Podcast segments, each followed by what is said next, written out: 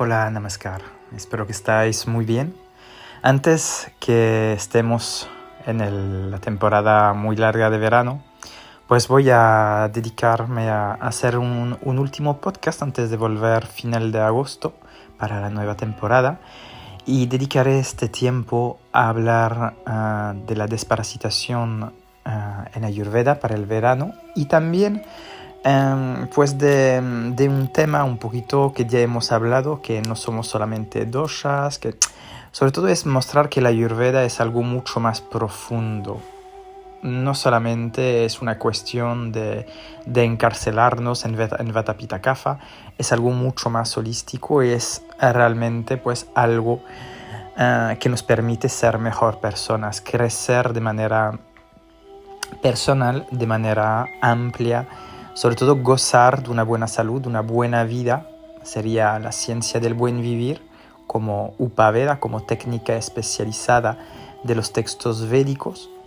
Em, y ah, también pues una técnica también para poder liberarnos ah, de la mejor manera posible. Entonces sería también gozar del buen vivir y de una buena muerte. Es un poquito raro de decir eso, pero, de decir eso, pero es muy importante tenerlo en cuenta porque al final la Ayurveda cuando se ve pues todo en las redes pues se limita a algunos tips, algunos consejos o a solamente hablar de Vata, Pitta y Kapha como si habría dietas ah, para cada dosha que no existen, ya lo he dicho en varios podcasts que no hay dieta de dosha, eso no existe justamente porque somos diferentes todos, tenemos todos una proporción distinta de los cinco elementos y una proporción distinta de cada dosha, porque tenemos los tres. No somos solamente un dosha, en comer solamente vata o kapha o pita como se ve en algunos posts o redes, no tiene ninguna...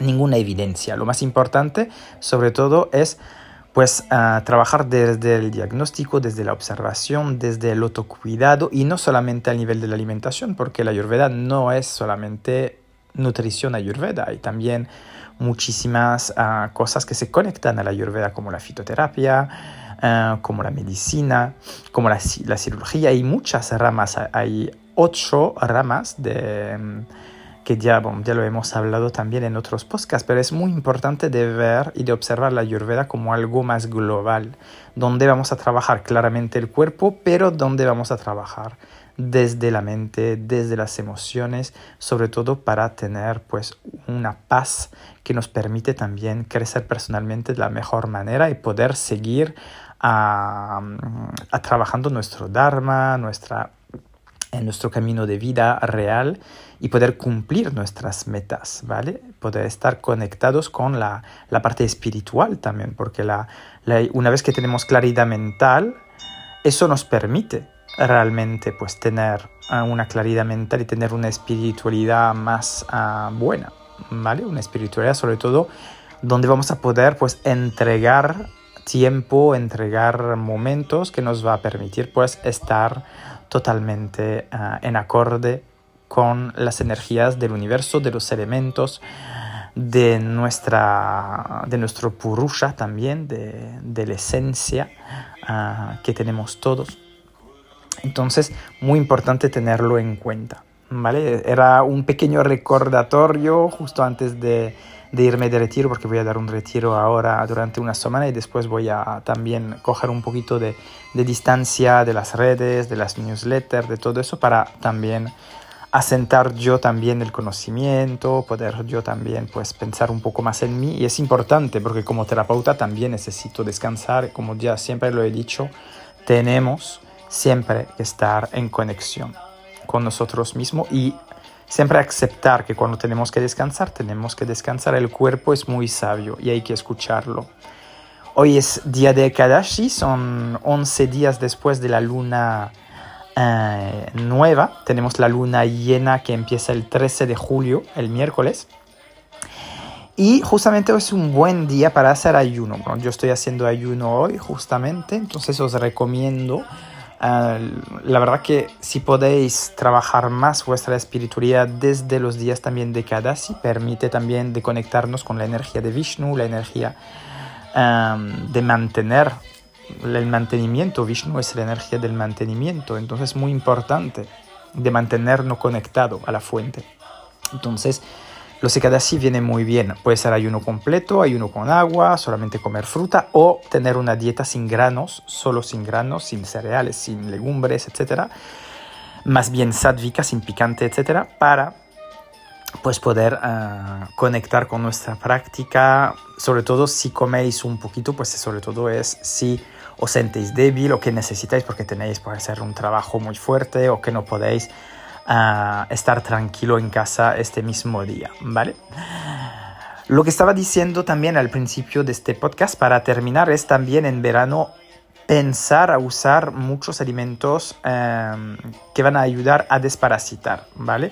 ¿Por qué desparasitar? Porque desparasitar en verano se permite gracias a el acné que tenemos, el fuego digestivo que vamos a tener que será mucho más alto. Entonces va a permitir de poder soltar algunas ah, toxinas, pero también algunos parásitos que podemos tener escondido, porque al final los parásitos pues podemos tener todos. Eso se confunden además con muchos síntomas de otros problemas digestivos, por ejemplo.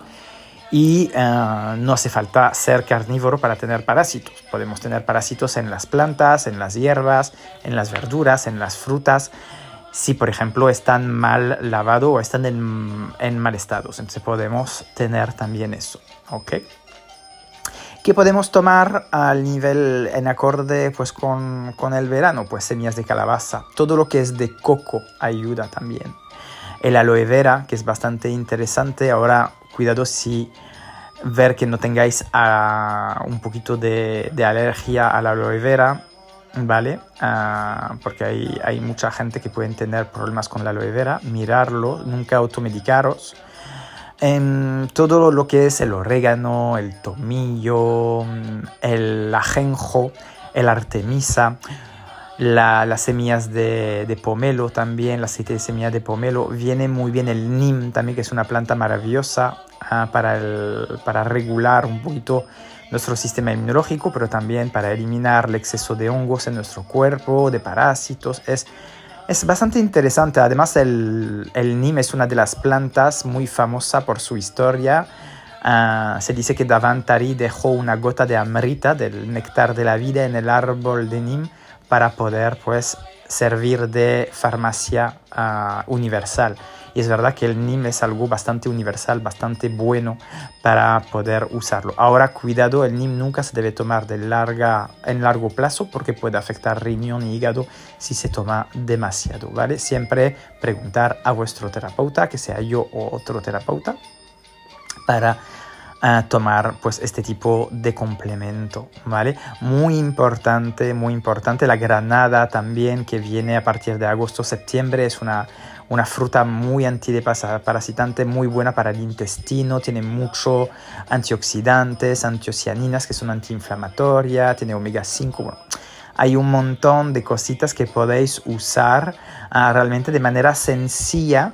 Las pepitas también de, no la papaya en sí, ¿ah? las bolitas, las pepitas de papaya también son antiparasitantes. Por ejemplo, podéis tomar dos o tres, secarlas al sol y tomar dos o tres cada, cada día durante un, un pequeño tiempo, durante máximo un mes, por ejemplo puede servir también, ¿vale? Es muy, muy importante de tener pues un poquito esos consejos, también no olvidar que en verano puedes tomar un mínimo de sol, es importante, pero cuidaros también la piel y la hidratación, muy importante, tomar bastante agua y un agua de buena calidad que sea filtrada o de manantial, evitar el agua de grifo o el agua embotellada en botellas de plástico, muy importante para filtrar, para ayudar a eliminar pues todo lo que tenemos que drenar de nuestro cuerpo, porque el cuerpo necesita agua, no solamente infusiones. ¿Vale? Y recuerdo de no usar demasiado frío, demasiado hielos, demasiado helados, porque eso puede estancar la energía en nuestro cuerpo, ¿vale? Yo creo que he dicho bastante ah, de momento hay también el aceite de ricina que se usa en Ayurveda para hacer purgas, pero no quiero dar demasiados tips porque justamente pues entra un poquito en incoherencia con lo que estoy diciendo porque al final no quiero que, y es lo que siempre que digo, no quiero que estéis empezando a, a hacer automedicación con los tips que estoy dando. Siempre recordar que si necesitáis un tratamiento para un desequilibrio que tenéis, siempre pedir información a alguien que tiene realmente una formación en Ayurveda. La Ayurveda es algo que se estudia durante años, no es algo que se estudia solamente en un mes ni en un fin de semana, porque necesita pues investigación, necesita diagnóstico, necesita observación y no se limita solamente a Vata, Pitta y Kapha. Os deseo un buen fin de semana, un feliz domingo, Namaskar, Hariom Tatsat, feliz verano, hasta pronto.